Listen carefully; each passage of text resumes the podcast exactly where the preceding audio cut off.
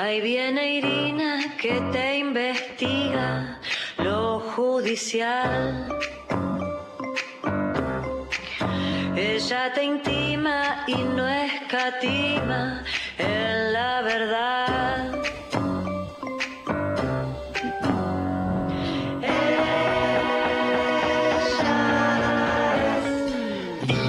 Hauser, Irina Hauser, Irina Hauser. Muy buenos días, Froilán Hauser. ¿Cómo anda? Muy buenos días. Bien. Y bueno, acá estamos. ¿Cómo se puede? ¿Cómo se puede? Estamos haciendo todo como se puede y tratando de romper esta mala onda que tenemos hoy que nos pegó a todos. ¿Qué va a ser? Pero bien. Estoy bastante bien, no me puedo quejar. No, claro que no, seguro. ¿Con quién vio el partido? Bueno, después hablamos bien, ¿sí? Sí, está de bien. muchas cosas porque vamos con el tema. Sí, con- vamos con el tema Sí. porque no hay tiempo. Bien, adelante, El por tiempo favor. nos corre. Bien, Bueno, yo les voy a hablar hoy de un- una organización, un colectivo, sí. que se llama Yo No Fui, que es un, bueno, es un, es un grupo, eh, ahora vamos a ver cómo se definen ellas mismas, Sí. eh, es un colectivo eh, anticarcelario conformado por mujeres, por, eh, bueno, también por el colectivo trans, Mm, que mm, viene a trabajar, cumplió 20 años. mm, ¿Y qué hacen? Lo que hacen son talleres, empezaron haciendo talleres de escritura dentro de la cárcel sí. de mujeres. Siempre me gusta hablar de esto porque las actividades eh, de este tipo son muy importantes para las personas que están privadas de la libertad. Claro, No solo para el momento que están adentro, sino para el momento en que están por salir claro. y cuando y además cuando cuando salen, obviamente. Porque son talleres, todas cosas que pasan afuera y dentro de la cárcel. Porque en este caso, justamente el Sí. con el colectivo Yo no fui, lo que pasó es que empezó dentro de la cárcel Sí. y después salió. Y hoy, hoy es un hoy es una red enorme que Mirá. además tiene hace un montón de cosas. Eh, bueno, para, para tener una definición de qué se trata, hablamos con Liliana Cabrera. Liliana Cabrera es una mujer que estuvo presa siete años Mm, eh, que además, bueno, justamente se enganchó con la escritura, empezó escribiendo poesía con, con la gente del, ta- del taller de Yo No Fui, que, eh, que en ese momento las clases las daba María Medrano, una, una poeta también. mm. Eh, para Liliana fue algo súper importante. Además, Liliana después cuando sale en libertad sale súper angustiada, pero empieza a construir proyectos a partir de esto que le había pasado con la escritura Sí. dentro del penal de Seiza. Ella nos cuenta de qué se trata Yo no fui y cómo se enganchó ella. Yo no fui un colectivo transfeminista, popular y anticarcelario que ya tiene 20 años de trayectoria. Damos talleres dentro y fuera de los penales para mujeres y diversidades. Son talleres de artes, oficio y comunicación. También somos una cooperativa de trabajo, un espacio audiovisual, un colectivo editorial y tenemos dos sedes afuera, una en Gavilando 52 en el barrio de Flores y otra en Bonplan 1660 en el barrio de Palermo. Llegué a Yo no fui en el año 2006, considero que en ese momento la escritura llegó a mí porque realmente, mm, bueno, me sumé a un taller de poesía y antes de eso veía a la poesía como algo lejano. Me gustaba leer mucho, pero no veía la poesía un canal del, al, que yo pudiera del, del que yo pudiera hacer uso, ¿no? Eh, al principio lo veía como algo muy lejano y bueno, eh, es, ese primer taller de poesía que daba María Medrano junto con Claudia Prado, también otra poeta, fue la primera experiencia, ¿no? La primera posibilidad también de ver que mis temas podían ser materia poética. Posteriormente a eso tuve la posibilidad de, de publicar también y bueno, y, y la verdad es que me dieron muchas ganas de editarme yo y ahí fundé eh, una editorial cartonera que se llama Bancame y Punto, que cuando yo salí de libertad salió conmigo Bancame y punto. Bancaba y punto, es Buenísimo. buenísimo. Y la, después pusieron además una, bueno, tienen una imprenta que se llama Tinta Revuelta, que es la que se ocupa justamente de- del armado de los libros. Sí. Y mm, justo este sábado sacaron un libro nuevo. Vienen, vienen publicando muchos libros, todos Sí. los, casi todos los años. El libro que sacaron ahora se llama En Poblado y en Banda, Revancha a la Justicia. En. Poblado y en Banda es una figura eh, penal, Sí. ¿no? Eh, bueno, Mati, Mati la debe conocer también, ¿no? Es una forma de cometer delitos. eh, que se, que se usa además como, como agravante en algunas circunstancias, ¿no? Cuando son delitos cometidos en, en grupo. Sí, Y por eso el juego de- palabras con, sí. con el nombre. Y son, son crónicas de, bueno, de muchas personas que, que conforman el colectivo, a veces son eh, crónicas autobio- autobiográficas. Mm. Han sacado libros de todo tipo, ¿no? Han sacado libros, por ejemplo, contando historias de, eh, de este colectivo de las mujeres de, de la Villa 31, ¿no? Que en su momento, eh, no hace tanto, peleaban por su bueno, por su, por sus espacios en, bueno, ahí en, por su tierra, ¿no? Ahí en la villa, en, en plenos desalojos, Mm. eh, este tipo de, de materiales. Y hacen todas esas actividades que ella contó, ¿no? Empezando, empezó siendo taller de escritura meramente Mm. y se empezó a diversificar. Y se convierte así además en una, eso, en una salida y en un lugar de contención para las personas que dejan la cárcel. Bien. Para Liliana fue muy importante, eh, porque ella cuando sale sale angustiada, no tenía familia, no tenía dónde, dónde, dónde caer y la recibe justamente, la Sí. esperan a la salida de la cárcel eh, otras mujeres de, eh, de Yo no fui. Mm. Bueno, Liliana nos habla un poco de este libro también, vamos a escucharlo. Nuestro nuevo libro se llama En Poblado y en Banda, Revancha a la Justicia. Lo presentamos este sábado. La verdad que para nosotros fue algo muy importante porque venimos trabajando estos textos desde hace tres años, ¿no?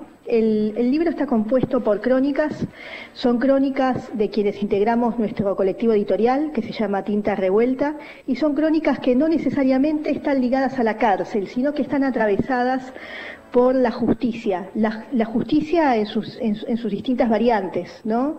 Eh, es decir, no escribieron solamente compañeros que pasamos por la privación de libertad, sino que de una u otra manera estamos atravesados por la justicia. Con este libro dejamos algunas preguntas abiertas, como qué es la justicia, a qué le decimos justicia, por qué ligamos la justicia al castigo, cuánto deseo de castigo tenemos en sangre, qué policía de las palabras alojamos, quién autoriza las palabras, Mm. qué otros modos de justicia podemos llegar a inventar colectivamente. Todas estas preguntas Pa. Quedan plantadas a partir de, este libro que va amalgamando experiencias, ¿no? Claro, Wow. qué loco.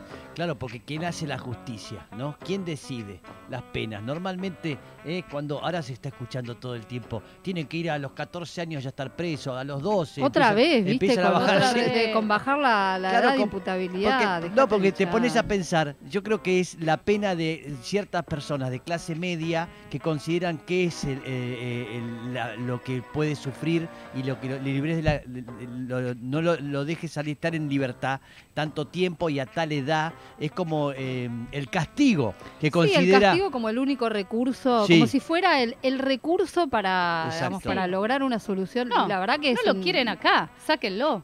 Es un horror. Sí. Y bueno, por eso las cárceles son, Bueno, la cárcel. son como basureros, ¿no? Una- Eh, Sí, sí, pero digo, el- el- la idea de tantos años, de estar preso tanto tiempo, de todo ese castigo, está armado, digo, por gente de clase media, que por ahí para el tipo Sí. que le está pasando, o un tipo de clase baja, no es el castigo tanto como para lo que lo considera el de tipo de clase media. ¿Se entiende lo que digo? Sí, Sí, sí, que está, total, que está visto total. desde el sesgo de lo que uno Sí. podría tolerar. Exacto, Exactamente. exactamente, exactamente. Y pensás que, bueno, no, si yo estuviera en una cárcel con estas condiciones y todo, la verdad que la pasaría muy mal y eso me haría replantear la idea de cometer delitos, cuando en realidad quizás para otra gente Exacto. son condiciones parecidas a las que viven Totalmente. afuera de la Claro. cárcel Sí. y lo único que hace es incrementar los niveles de violencia, hacer que después cuando salga salga más, Totalmente. eh, bueno, peor, peor, Sí. sí, Peor. exactamente. Pasa eso y pasa otro fenómeno, que es que a veces la gente en situación de mucha, de gran vulnerabilidad, a veces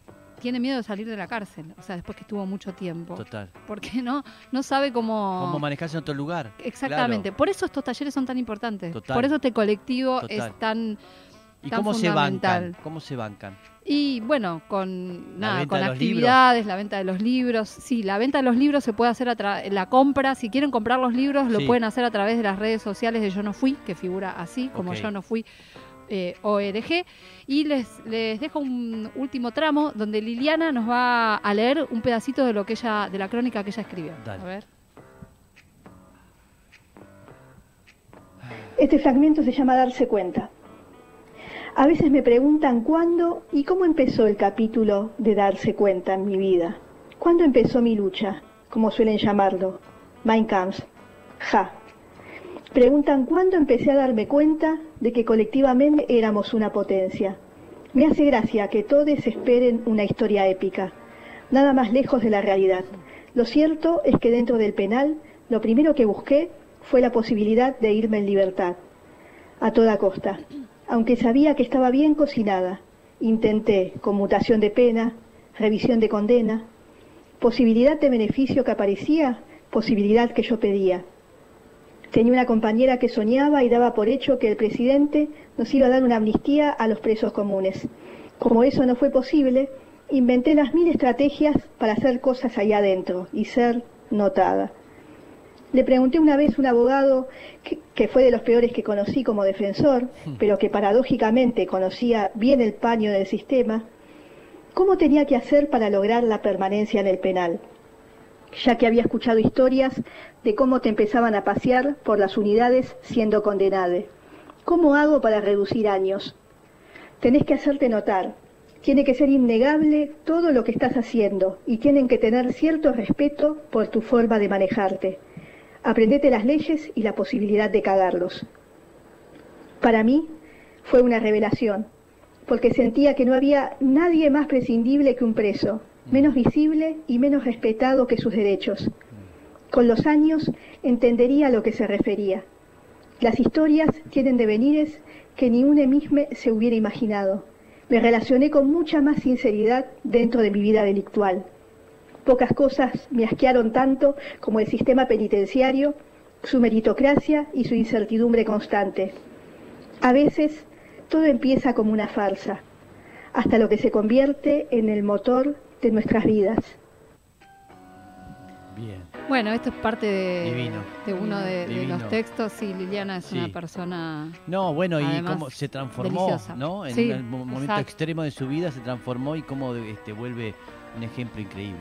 Me acuerdo, Bueno. Irina, perdóname, me Sí. acuerdo que yo no fui, la asociación civil que estás mencionando, Sí. eh, estuvo con las pastillas del abuelo en el 2010. De hecho. Piti Fernández, Sí. el cantante, daba clases eh, en las Ah, mirá. cárceles de las chicas. Divino Piti. eh, y sacaron el, el disco Versiones, que es una reversión justamente de otros temas, y ellas se encargaron de todo lo que es el, el álbum, Sí. De, de Sí, hacer sí. papelería, no sé cómo Sí, se sí, le denomina. sí. El armado. El El arte, armado, el arte. el arte, el arte del disco. Bueno, es que sí, ellas trabajan mucho con producciones artísticas, con producciones audiovisuales, Mirá. con producciones escritas. Sí, es lo que es lo que hacen. Hacen ropa también. Mirá. Se van a encontrar con todo eso en las dos sedes que, Repetimos que además Yo no fui en el mencion- Instagram. yo no fui está sí está en todas las redes sociales en Instagram en Facebook y en Twitter una de las sedes es en Gavilán 252 en Flores la otra es en Bonplan 1660 en Palermo Bien, bueno, gracias. Maravillosa, como siempre. ¿eh? Divino la historia. Gracias, Irina.